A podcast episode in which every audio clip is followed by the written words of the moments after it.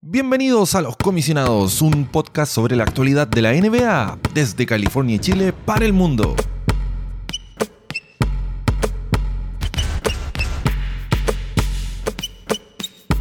Los Comisionados. Episodio 29 de la tercera temporada, grabado un día lunes 30 de mayo del 2022 y traído para ustedes como siempre, gracias a nuestro gentil auspiciador oficial, Nadie. Lamentablemente el comisionado Luis Lucho Arevalo no me puede acompañar hoy día porque está con un problema de salud. Lamentablemente su familia y él están afectados por COVID y desde acá nosotros obviamente los comisionados le estamos mandando nuestros mayores deseos de pronta recuperación. Y bueno, comisionado Diego Torres también está un poco alejado de los micrófonos.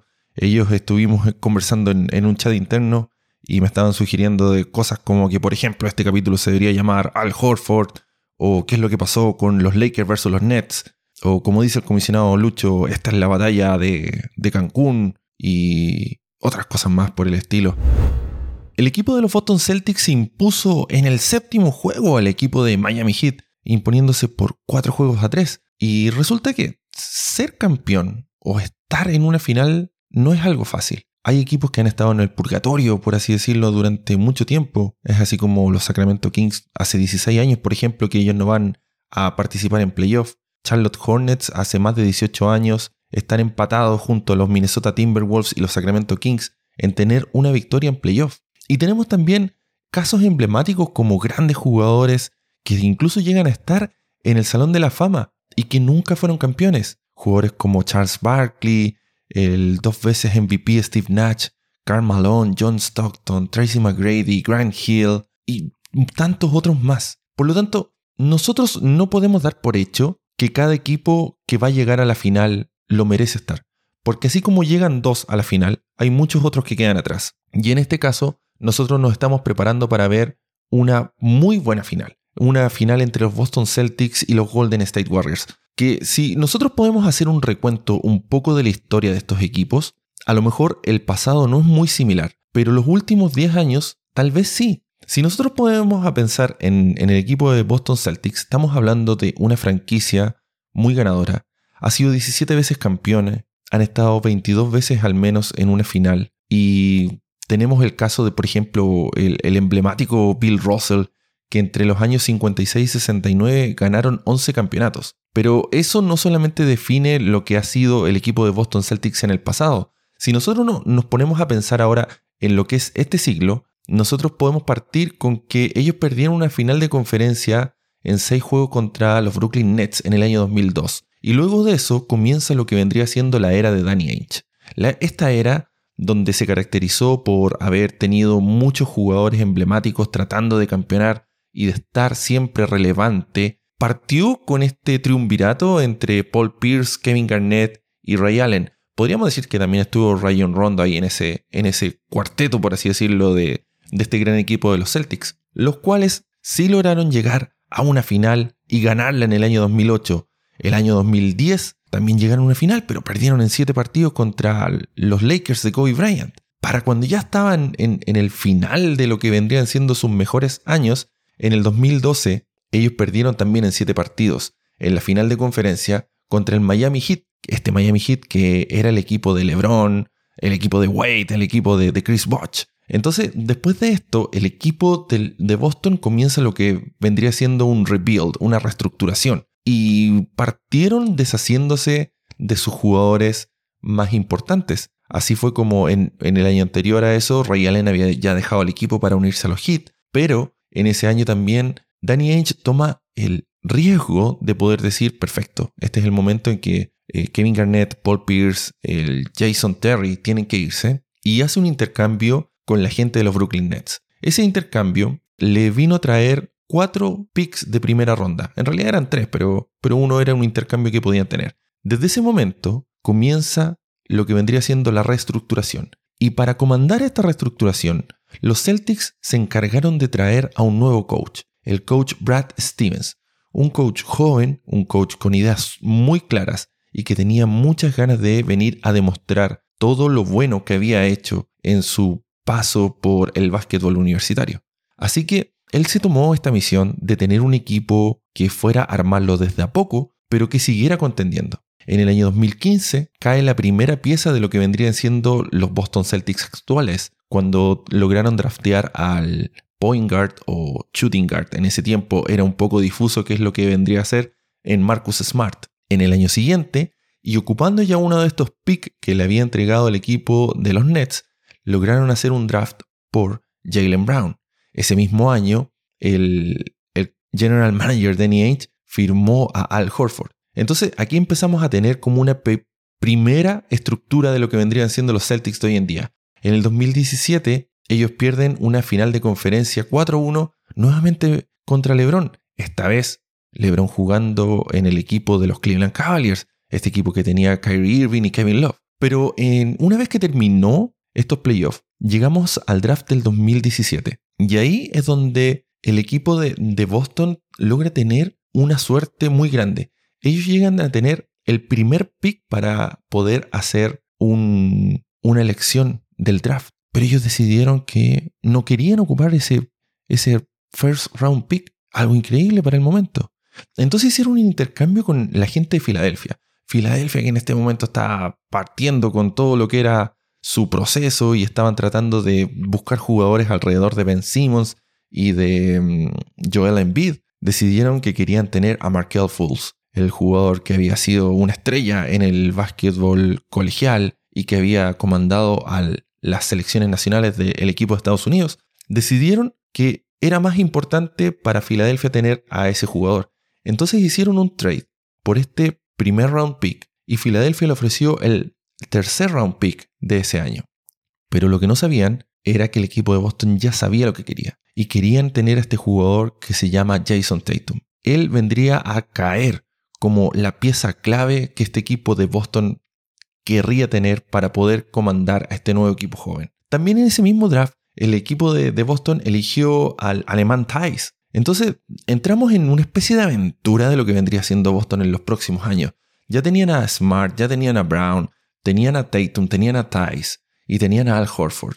La única pieza que en el fondo estaba faltando era una pieza que pudiera ayudarlos a poder manejar el balón, a traer también un poco más de experiencia.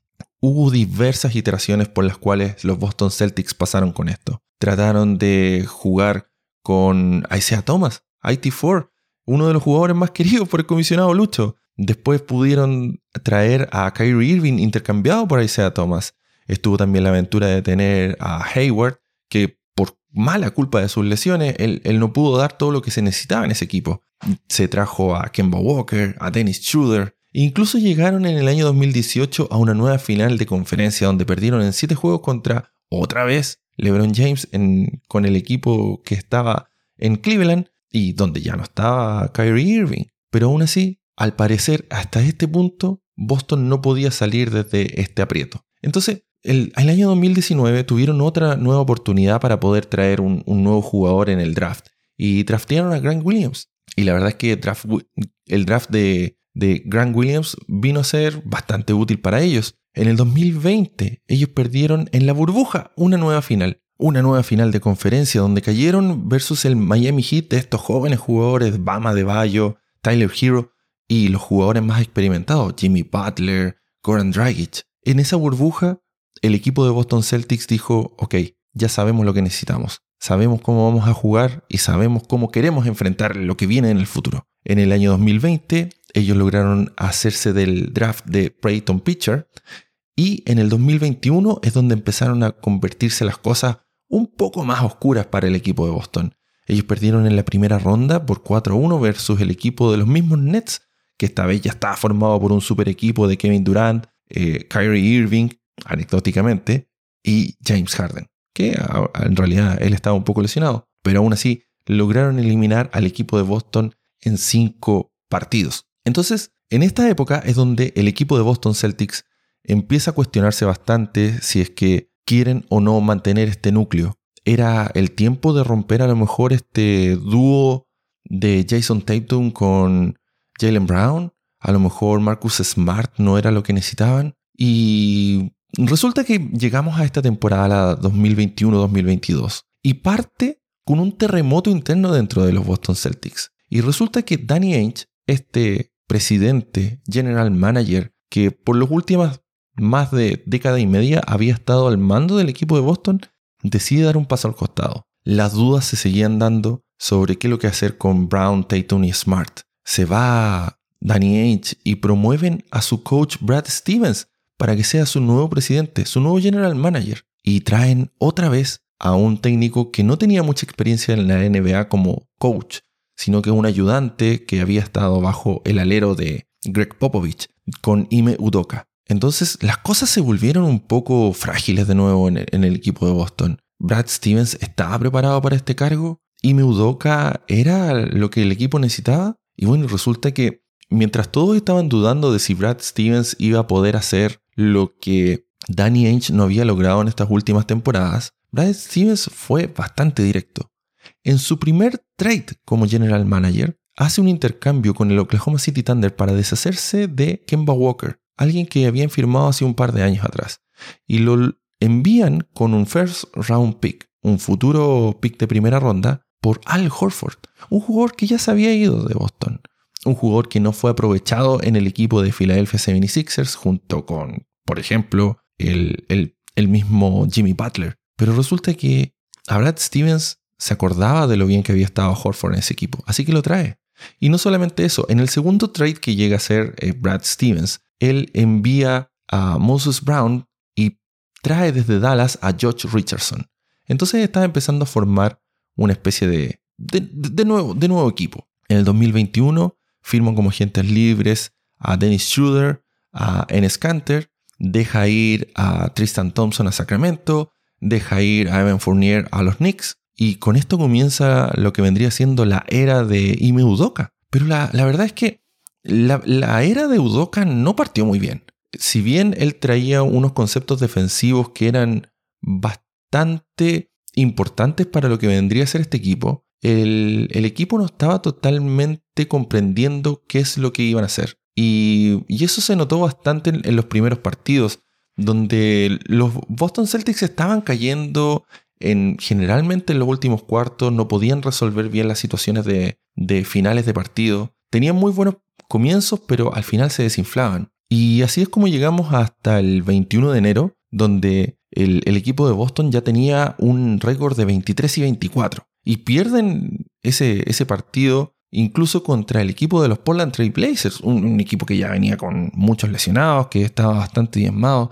Dame Lillard no estaba, sí, McCollum estaba pasando por un momento bastante extraño. Y la verdad es que ese fue el día donde al parecer algo hizo clic en Boston. En las semanas anteriores ya había habido alguna especie de controversia cuando Smart le había dicho a los jugadores de Boston que no podían todos jugar a ser el héroe y que tenían que repartir más el balón.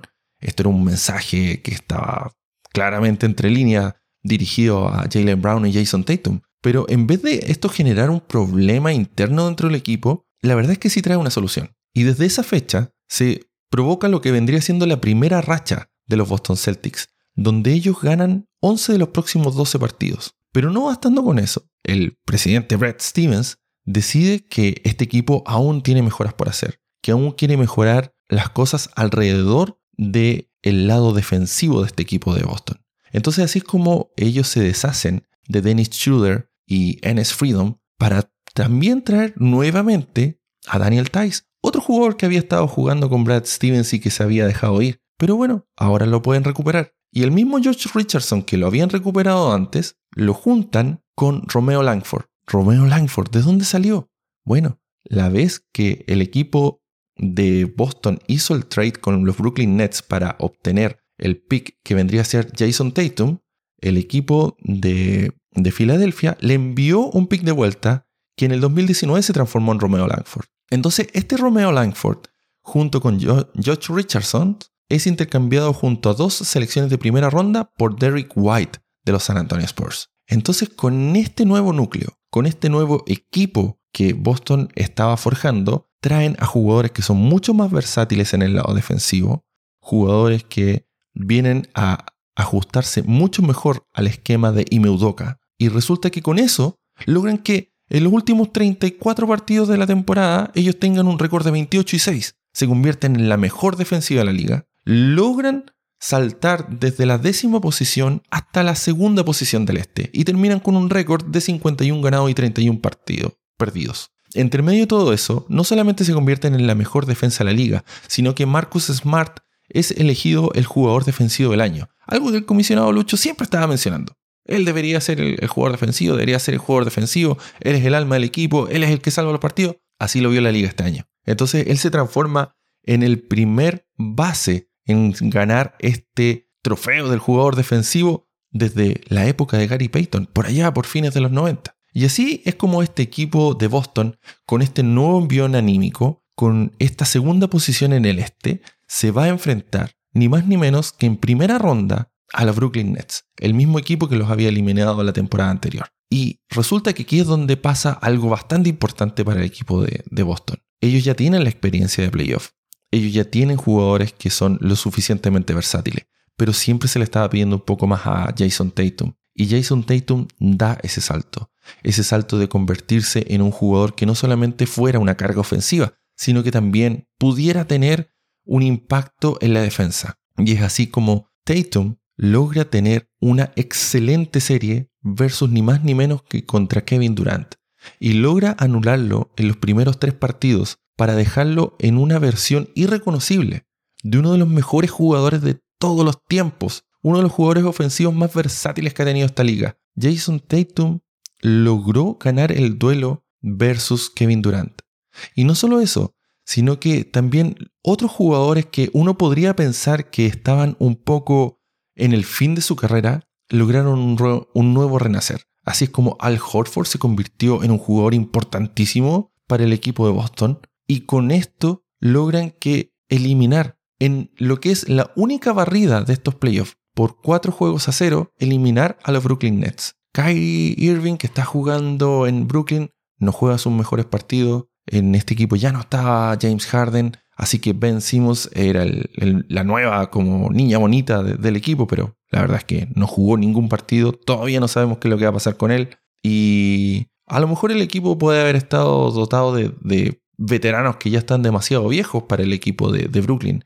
Dragic tiene 35, Patty Mills tiene 33, Blake Griffin tiene 32, Seth Curry 31, pero aún así era un equipo que en teoría debería haberle dado una dificultad mucho más grande al equipo de, Boston. Pero Boston, al pasar a la segunda ronda, se encuentra con lo que vendría a ser, y lo que muchos han considerado, me incluyo yo dentro de ese grupo, con lo que debería haber sido la verdadera final del Este se enfrentan versus a los Milwaukee Bucks, el actual equipo campeón, el equipo que había sido liderado por Giannis Antetokounmpo para ganar en la temporada anterior la final de la NBA contra los Phoenix Suns. Este equipo de Giannis lamentablemente no contaba con el segundo jugador a bordo, con Chris Middleton, por una lesión que estaba teniendo. Pero aún así, Giannis es imparable. Giannis es el mejor jugador de la liga, pero Boston tiene las herramientas para poder enfrentarlo crean un nuevo esquema defensivo, logran cerrarle todas las puertas para que no pueda avanzar, tratan de sacarle el máximo físico a su equipo para poder enfrentarlo. Hubo partidos muy, muy apretados. Hubo partidos donde Smart se vio sobrepasado con Jaru Holiday. Jaru fue muy clutch en algunos partidos donde el equipo de Boston estaba ganando cómodamente en los últimos segundos, pero Milwaukee lo logró dar vuelta. Y los partidos fueron apretados, fueron físicos, fueron duros hubo mucho, mucho intercambio de posesión y de quién iba ganando o liderando los partidos. Hasta el último partido no teníamos claro quién podría salir campeón de esa serie. Campeón por algo decirlo. Porque todos creíamos que el que fuera a ganar esta serie iba a ser el finalista representando al este. Y resulta que en el juego 7, en el juego 7 apareció Grant Williams. Grant Williams, que es un jugador que venía desde la banca, pero que tuvo que empezar a ser titular, ya que eh, Frank Williams, el tercero, el pivot de los Boston Celtics, había estado lesionado. Pero eso también abrió toda una posibilidad para el equipo de Boston. Empezaron a jugar un poco más small ball. Pusieron a Al Horford en el centro. Al Horford se encargaba de tener la defensa primaria contra Giannis Antetokounmpo y hizo un buen trabajo. Y es así como en el juego 7 ellos lograron una contundente contundente y decidora victoria versus el equipo que era campeón hasta ese momento, por 109-81. Con esto, Boston Celtics llegaba a una nueva final. Esta vendría siendo la tercera final de conferencia en la era de Jalen Brown y Jason Tatum. Y se enfrentarían al que era el equipo número uno de la conferencia del Este, el equipo del Miami Heat. El mismo equipo que ya les había ganado en la final de conferencia hace un par de años atrás en la burbuja. Pero estos partidos fueron distintos. Estos partidos fueron más disparejos. Estos partidos se decidieron generalmente por lo que pasaba en, un cuarto o en un tiempo. Nosotros lo conversamos con el comisionado Lucho hace un par de capítulos atrás. En el, tercer cuarto del, juego 1, Miami ganaba 39-14 ese cuarto. Después en el juego 2, Boston en el primer tiempo le ganó 70-45 a Miami. En el juego 3, en el primer cuarto, Miami se interpuso 39-18. En el primer cuarto del, del juego 4, Boston le iba ganando a Miami 29-11. En el tercer cuarto del juego 5, Boston le ganó a Miami 32-16. En el fondo, todos los partidos no eran unos partidos apretados, eran partidos de ajustes y ajustes y ajustes, ya sea por la mentalidad de los coaches o por las características defensivas o incluso por las lesiones que se estaban mm, dando. Y así es como llegamos a lo que vendría siendo el juego 6, un juego decidor, un juego que se jugaba en Boston Boston estaba arriba 3 a 2 y todos esperaban que una victoria de Boston eh, de local fuera lo más certero. Pero alguien que había estado un poco dormido en los últimos tres partidos, debido también a otra lesión, Jimmy Butler, erupcionó, resucitó desde, desde quizás dónde. Trajo todo lo que no había hecho en sus últimos tres partidos y trajo 47 puntos para poder empatar esa serie. Yo lo sufrí, por supuesto. Eh, este fin de semana me había tocado la suerte de poder estar de vacaciones con mi señora, nos fuimos a Las Vegas. Y ahí yo había puesto algunos dólares por porque Jimmy Butler no iba a ser capaz de anotar más de 20 puntos. Claro, eso es lo que había visto en los últimos partidos. ¿Qué iba a saber yo que el, Jimmy Butler de, la burbuja iba a renacer, iba a traer de nuevo todo lo que tenía para decir, no, esto no se acaba acá y nos vamos a ir a jugar un juego 7 nuevamente en, en la cancha de Miami. Y resulta que en el juego 7, Boston dijo, ok, nosotros no vamos a cometer de nuevo este error. Vamos a nosotros a salir con todo a ganar a este partido. Y desde el primer minuto salió a marcar una diferencia. No importó que Jimmy Butler jugara 48 minutos. No hubo momento en el partido en que Boston no estuviera arriba. Pero, pese a que Boston en algún momento llegó a tener hasta 17 puntos de ventaja, Miami se acercó. Y se acercó por una de las cosas que Muchas veces se le ha criticado al, equipo de Boston. Cuando Jason Tatum no está siendo el puntal del equipo, aparece Marcus Smart a tratar de ser el salvador. Y Marcus Smart, por toda la buena defensiva que te puede traer, también no te puede traer una gran ofensiva. Y hay veces que esa confianza extrema que él tiene puede hacer que el equipo de Boston no lo pase tan bien. Entonces, en el primer cuarto, la gente de Miami se acercó, se acercó a 8 puntos. Cuando estaba empezando el tercer cuarto, de ahí de la nada, Miami estaba a cuatro puntos. Y cuando quedaban poco menos de tres minutos eh, y el equipo de Boston tenía una ventaja de 12, esa ventaja se empezó a achicar, achicar, achicar. Vino un triple de Struz, vino una bandeja de Jimmy Butler, vino un par de jugadas defensivas muy importantes. Marcus Smart estuvo tratando de revertir el resultado, pero como les decía, la experiencia de Marcus Smart es, es así. Algunas veces lo hace bien, algunas veces no. Y resulta que el equipo de Miami en algún momento llegó a estar a dos puntos y Jimmy Butler tenía el balón, el mismo Jimmy Butler que había jugado todo el partido y estaba haciendo un fast break para poder tratar de anotar. Y bueno, él lanzó un triple, dio bote al principio del aro. Algo, algo que demuestra lo cansado que él estaba en ese partido. Jimmy a lo mejor podría haber tomado otra decisión. Si a lo mejor estuviéramos conversando que ese triple entró, a lo mejor estaríamos hablando del Miami Heat, pero no fue así. Y el equipo de Boston logró prevalecer, logró cerrar el partido y logró ganar este juego 7 de visita versus el Miami Heat. El cansancio, las lesiones, estas ventajas extremas que se estaban dando entre, entre ambos partidos fue algo que agotó bastante al equipo de Boston pero que lo hizo merecedor de tener un nuevo pasaje para jugar la final de la NBA. Un nuevo pasaje para que ellos pudieran seguir soñando.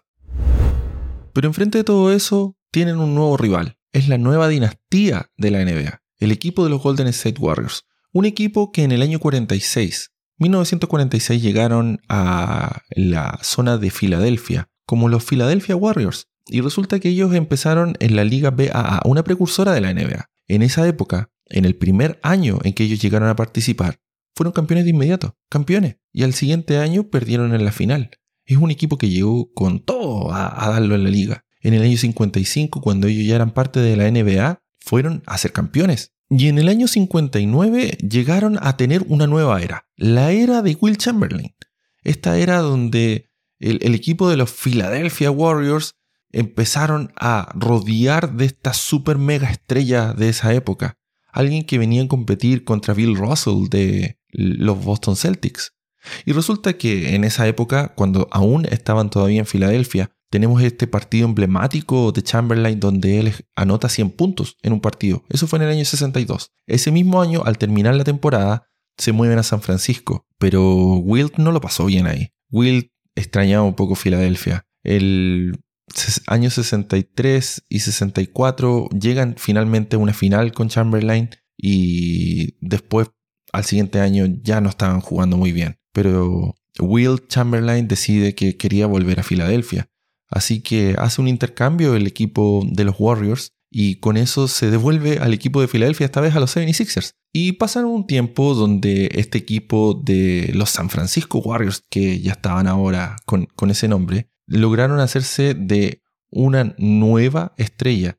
Otro miembro del Salón de la Fama, Rick Barry, el cual los llevó a ser campeones en el año 75. Pero después de eso llega lo que vendría siendo la oscura época, la, las Dark Ages del equipo de Golden State Warriors. Esta época entre el año 78 y el año 2012, donde en esos 34 años, 29 años de ellos, los Warriors no llegaron ni siquiera a los playoffs. Y de esos 5 años que sí llegaron a los playoffs, 4 de ellos estaba involucrado un jugador llamado Chris Mullen, donde él llegó dos veces a segunda ronda a perder en los playoffs.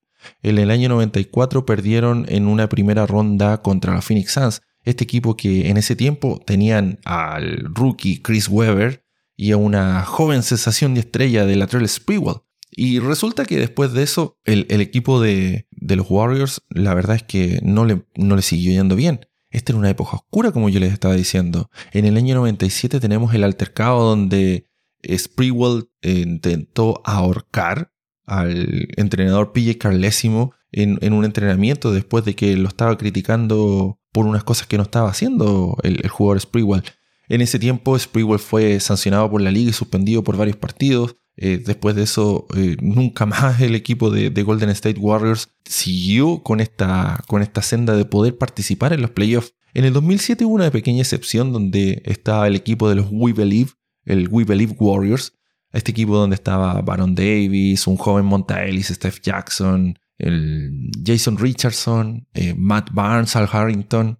Y ellos lograron llegar hasta una segunda ronda de playoff. Un equipo que tenía mucho ímpetu, pero más allá de las ganas, en realidad no podía, no podía hacer más. Y así es como en el año 2009 llega lo que vendría a ser lo que viene a cambiar esta franquicia. En el año 2009, con la séptima selección en el draft, seleccionan a Steph Curry. Un, poco con un golpe de suerte, ya que los Minnesota Timberwolves tenían las dos selecciones anteriores, en la posición 5 y 6, y en, en ambas posiciones eligieron a dos bases armadores, Johnny Flynn y Ricky Rubio, pero en realidad se equivocaron. El base armador que tendrían que haber elegido era Steph Curry, pero él tenía problemas de lesiones, él no venía de una universidad tan prestigiosa, no tenía el currículum internacional como Ricky Rubio. Así que Steph Curry, por un poco de fortuna, por un poco de visión del equipo de los Golden State Warriors, termina haciéndose de los servicios de él. Y si llega este equipo de, Golden State que, que, era un equipo que en el fondo estaba hecho para Monta Ellis y David Lee, este exjugador de los New York Knicks. Y ambos eran los, puntales del, equipo. Pero era un equipo que no tenía muchas armas para poder llegar muy lejos. Ellos no, pudieron llegar a los playoffs hasta el año 2012. Pero antes de que pasara eso, en el año 2011, en el draft del 2011, con la onceava selección, lograron hacerse de los servicios de Clay Thompson. Y al año siguiente se lograron hacer de los servicios de Draymond Green. Estos tres jugadores, que en ese tiempo estaban empezando a forjar sus armas en lo que vendría siendo la NBA, vendrían a ser el corazón, el alma, el núcleo que formaría la nueva dinastía que tiene el equipo hoy en día de los Golden State Warriors. El año 2012 es donde comienza una nueva era. Y eso comienza con el coach y ahora comentarista, ex jugador de basketball Mark Jackson. Resulta que cuando Mark Jackson toma este equipo en el año 2011, el equipo tuvo un récord de 23 y 43. Ese fue el primer año de Clay Thompson. Pero al siguiente año, ya teniendo a Draymond Green en, en su equipo, ellos logran llegar hasta una segunda ronda de los playoffs. Terminaron ese año con un récord de 47 ganados y 35 perdidos, un gran avance del 23 y 43 del año anterior. Y en el año 2013, ellos tuvieron un récord de 51 y 31. Y en primera ronda se encuentran contra los LA Clippers, este eh, joven equipo que también estaba haciendo mm, sus armas en la conferencia del oeste. El equipo de Blake Griffin y Chris Paul logran eliminar en 7 partidos al equipo de, de Golden State. Golden State no encontró que esto era bueno. Joe Lacob el general manager de, los Warriors dijo que esto no podía seguir así, que ellos creían que tenían un equipo que podía campeonar, que Clay Thompson no era solamente una figura que podría ser un segundo compañero, sino que podría ser un gran defensa y un gran lanzador. Entonces comienza la nueva era. Se despide de Mark Jackson y llega Steve Kerr. ¿Quién es Steve Kerr? Bueno, el que fue tres veces campeones con los Chicago Bulls, dos veces campeones con los San Antonio Spurs, un veterano de 15 temporadas entre el año 89 y 2003, que terminó como el récord del mejor triplero histórico en la NBA, con el mejor porcentaje de lanzamiento de triple. después de que se retiró del, del básquetbol, él se dedicó a ser comentarista en TNT, donde él claramente tenía un, un ingenio y una forma de ver el básquetbol muy interesante. Eso lo llevó también a ser el general manager de los Phoenix Suns en el año 2007, y durante tres años estuvo ahí trabajando dirigencialmente. Pero llegamos a este año 2014, donde el, equipo de, de, los Golden State Warriors quería tener un nuevo coach para reemplazar a Mark Jackson. Por otra parte, teníamos que Phil Jackson, que era el presidente de los New York Knicks, y el cual había sido el entrenador en los Bulls que había tenido Steve Kerr, estaba tratando de cortejar para llevarse a Steve Kerr a ser el entrenador de los Knicks. Pero resulta que Steve Kerr se vio un poco mejor reflejado con Steph Curry y con Clay Thompson. Y dijo, este equipo joven tiene todas las armas que yo creo que pueden ser un poco más en la NBA. Creo que este equipo tiene muchas más cosas que yo les podría aportar.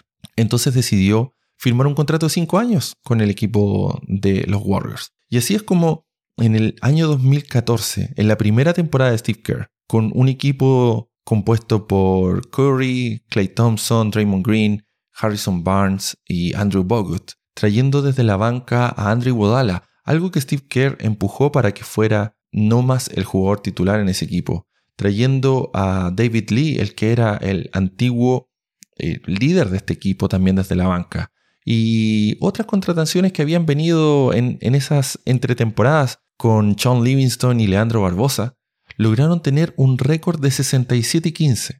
67-15, un tremendo récord el mejor equipo de la liga. Steph Curry fue nombrado MVP y llegaron a ser campeones de la NBA ganándole a la final a los Cleveland Cavaliers de LeBron James en su segundo retorno al equipo de, Cleveland, ganándole por cuatro juegos a dos. Esa final donde Andre Iguodala fue el MVP de las finales por el trabajo defensivo que tuvo contra LeBron James, nada más y nada menos. Y así es como parte la era de Steve Kerr.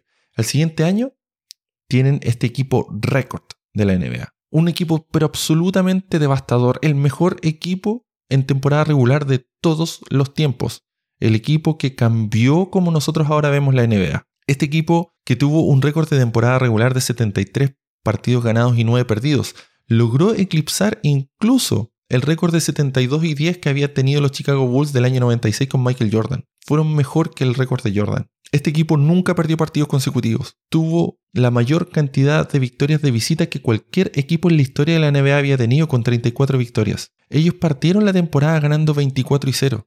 Ellos lograron acumular una racha de 54 victorias de local, si es que contamos los partidos desde la temporada anterior. Pero 54 partidos de local donde ellos ganaron. Fueron el equipo que tuvo la mayor cantidad de triples anotados con 1077 en la historia de la NBA hasta ese punto, donde Steph Curry anotó 402 triples en esa temporada. Pero esto no tuvo un final feliz. Este equipo en la mitad de los playoffs tuvo la mala suerte de que tuviera una lesión con Steph Curry. luego llegaron a una final nuevamente contra los Cleveland Cavaliers, donde el, equipo de Cleveland estaba todavía con mucho enojo por haber perdido el, el año anterior. Y Draymond Green también estuvo un poco descontrolado.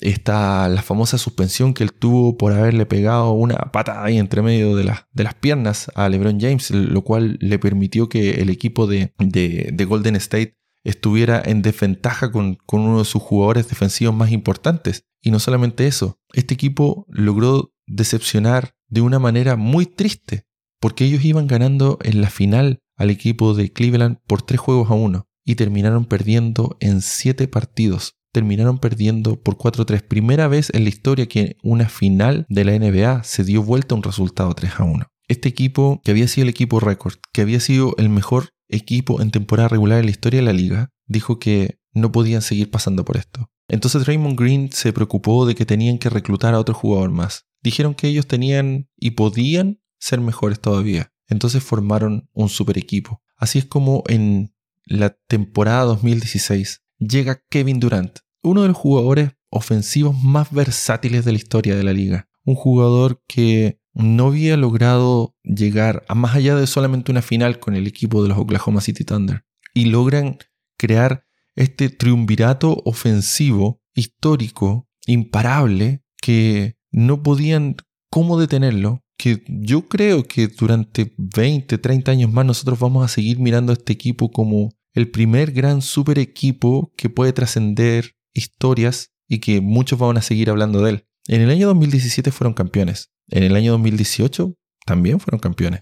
En el año 2019 los dioses del básquetbol se acordaron y dijeron, oigan, ustedes no pueden tener un tan buen equipo. Ustedes no pueden tener un equipo que haya salido campeón dos veces consecutivas formando a uno de los mejores jugadores de la historia dentro de su roster. Entonces los dioses del básquetbol dijeron, aquí ustedes llega su suerte. Kevin Durant sufre una triste y desgarradora lesión a su talón de Aquiles. Clay Thompson en el mismo partido se rompe los ligamentos cruzados de su rodilla derecha y pierden en la final de la NBA contra los Toronto Raptors de Kawhi Leonard. Muchos pensamos que ese podría ser el fin de este gran equipo de los Golden State Warriors. Al final de esa temporada, Kevin Durant decide que va a ir a recuperarse de su lesión del talón de Aquiles y no jugar por un año, pero se va a ir y se va a ir al equipo de Brooklyn Nets. Clay Thompson, que ha tenido una de las lesiones más devastadoras que podría tener eh, un jugador de básquetbol,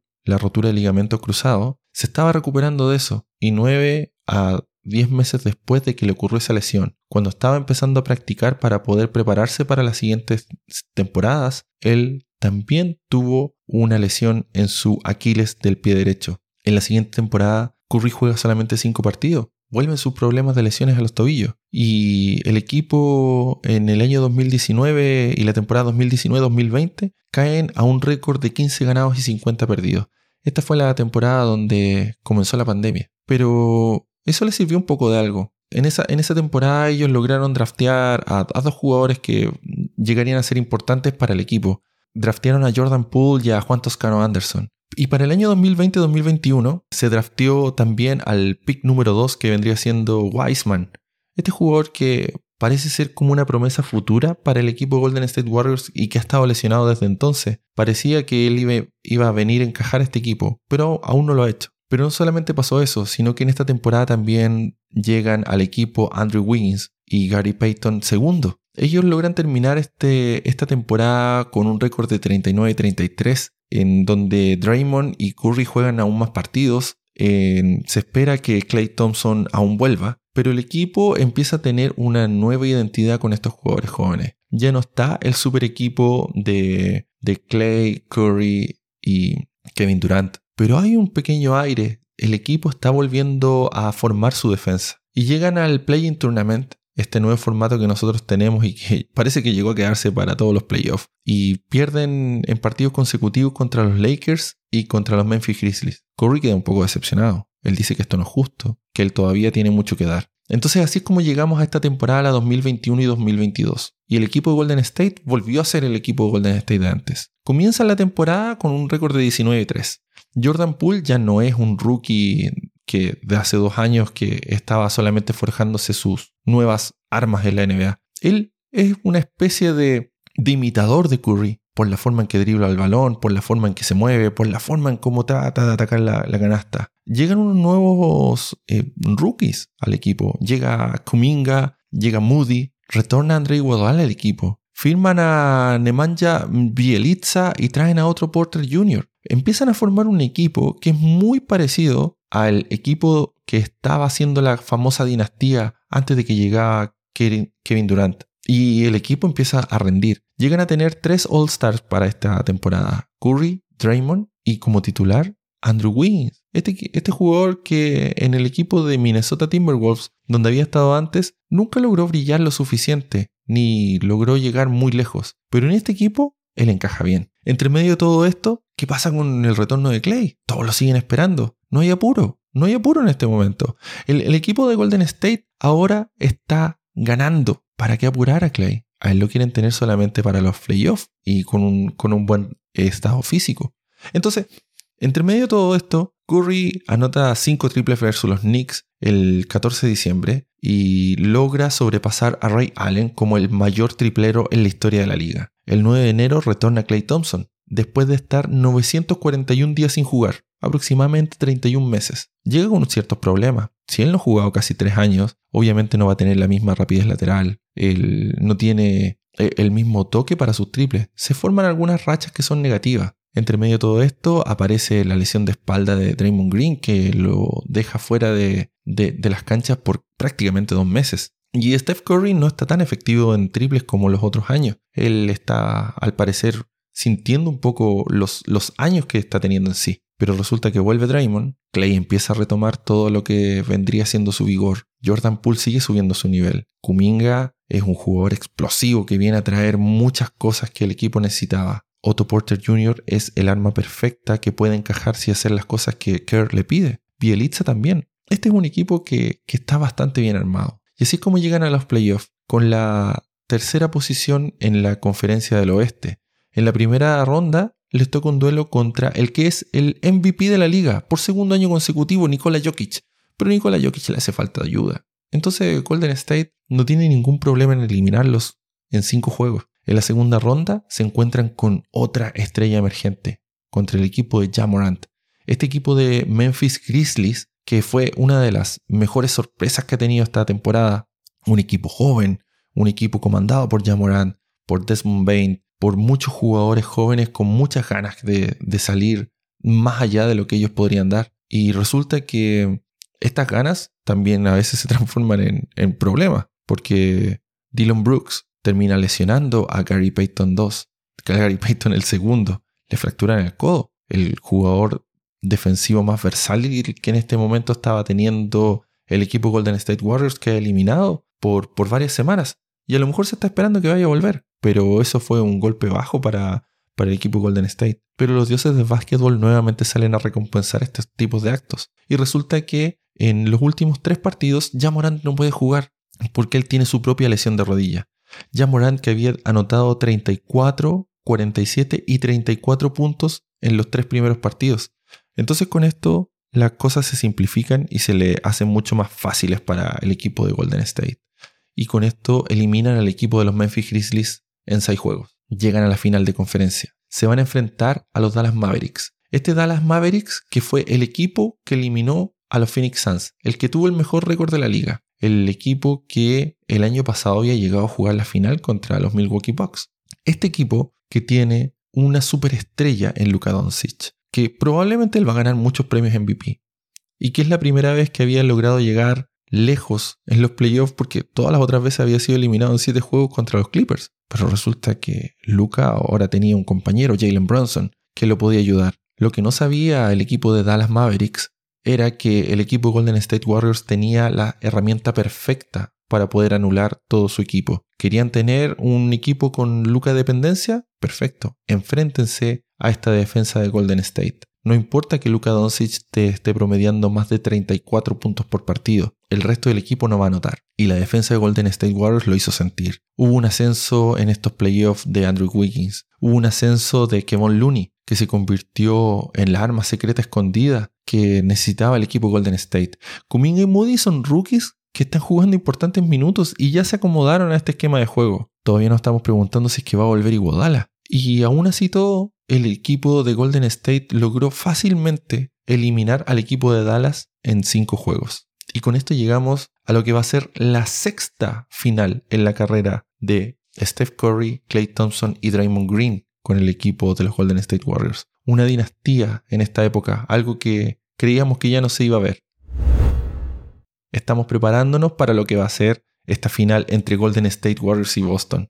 una final súper interesante. Una final que tiene un buen pareo entre sus jugadores y sus esquemas. Tenemos el, pareo, por ejemplo, entre Steph Curry y Marcus Smart. Dos jugadores que, si bien tienen estilos muy distintos, Smart en el lado defensivo juega muy bien contra lo que puede enfrentar y lo que puede hacer Steph Curry. Por otro lado, tenemos el duelo de los aleros versátiles, altos y ágiles. Jalen Brown y Jason Tatum versus Clay Thompson y Andrew Wiggins. Tenemos también el, el encuentro entre los dos jugadores inteligentes y buenos defensores y que son los veteranos de ambos equipos, Draymond Green versus Al Horford. Y tenemos el enfrentamiento de los centros, que han sido los centros que han llegado desde, desde los semilleros de ambos equipos. Robert Williams el tercero por parte de Boston y Kevon Looney por parte de, Golden State Warriors. Ellos dos van a tener también un enfrentamiento muy, muy particular. Las bancas, por el lado de Boston tenemos a Grant Williams, Derrick White, Kevin Pritchard, Daniel Tice. Y por el lado de Golden State Warriors tenemos al versátil Jordan Poole, Jonathan Kuminga, Moody, Bielitza. ¿Quién va a ganar esta partida? No lo sé, no lo sé. La verdad es que esta final va a estar muy entretenida.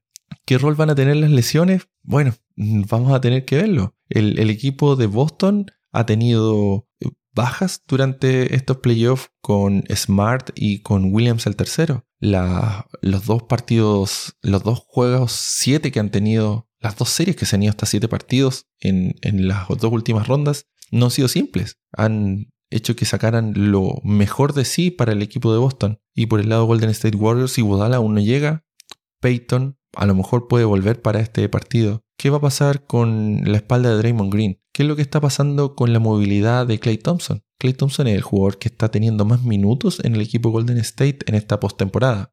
¿Cómo van a estar los tobillos de Curry? ¿Va a haber alguna otra sorpresa? Hay tantas cosas que van a estar muy interesantes de poder, de poder estar escuchando y viendo de, este, de esta serie. ¿Qué va a pasar con los rebotes ofensivos y defensivos? ¿Va a poder dominar esto nuevamente Golden State Warriors? ¿Qué va a pasar con las entregas de balones? Hay algunos jugadores de ambos equipos que pueden volverse muy erráticos en ciertas partes. ¿Cómo van a poder controlar eso? ¿Cómo vamos a ver los pareos defensivos cuando tengamos estas diferencias de altura versus agilidad? ¿Qué es lo que va a ser más importante? ¿La zona de la defensa o la defensa individual? ¿Y qué es lo que van a hacer los equipos para elegir su propia por así decirlo, su propio veneno con el cual quieren ser enfrentados. La ofensiva de Smart y White en Boston ah, han tenido algunos problemas. Por otro lado, la defensa de Jordan Poole en los Warriors o la ofensiva de Draymond siempre ha sido un, tema que, está en cuestionamiento. ¿Qué es lo que va a pasar con los problemas de falta que tengan ambos equipos, qué es lo que va a pasar con el arbitraje. El arbitraje que algunos han estado cuestionando bastante en estos playoffs,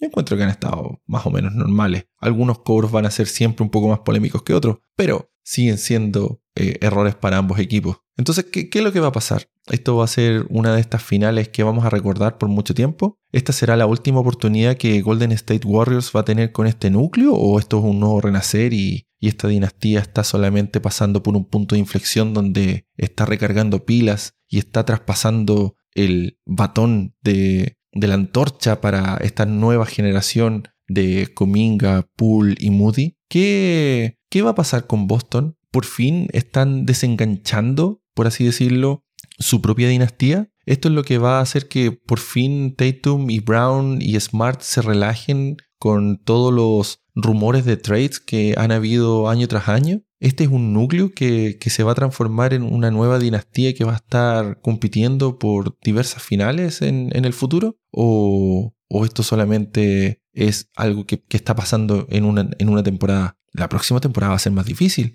Vamos a tener a los Clippers con el retorno de Paul George, de Kawhi Leonard y de todo su, equipo que está tratando de, robarse el, título de, ser el, mejor equipo de Los Ángeles? ¿Qué va a pasar con Denver, que va a estar retornando con sus dos veces MVP Nikola Jokic y los ya recuperados Michael Porter Jr. y DeJounte Murray? ¿Qué va a pasar con Memphis? Este Memphis que esta temporada logró ser el segundo mejor equipo de la liga en temporada regular y ellos ya van a haber ganado más experiencia.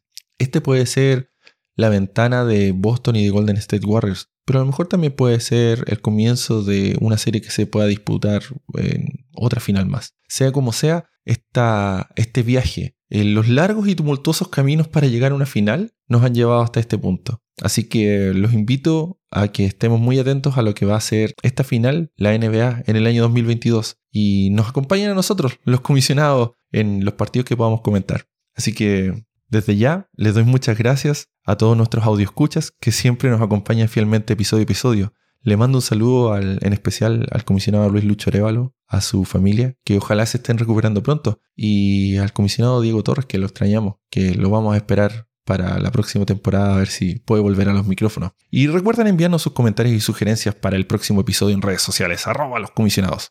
Y suscríbase en su plataforma favorita a través de loscomisionados.com. Y con esto me despido en el monólogo más largo que he hecho en mi vida. Pero de la NBA, algo que nos apasiona a todos. Hasta la próxima.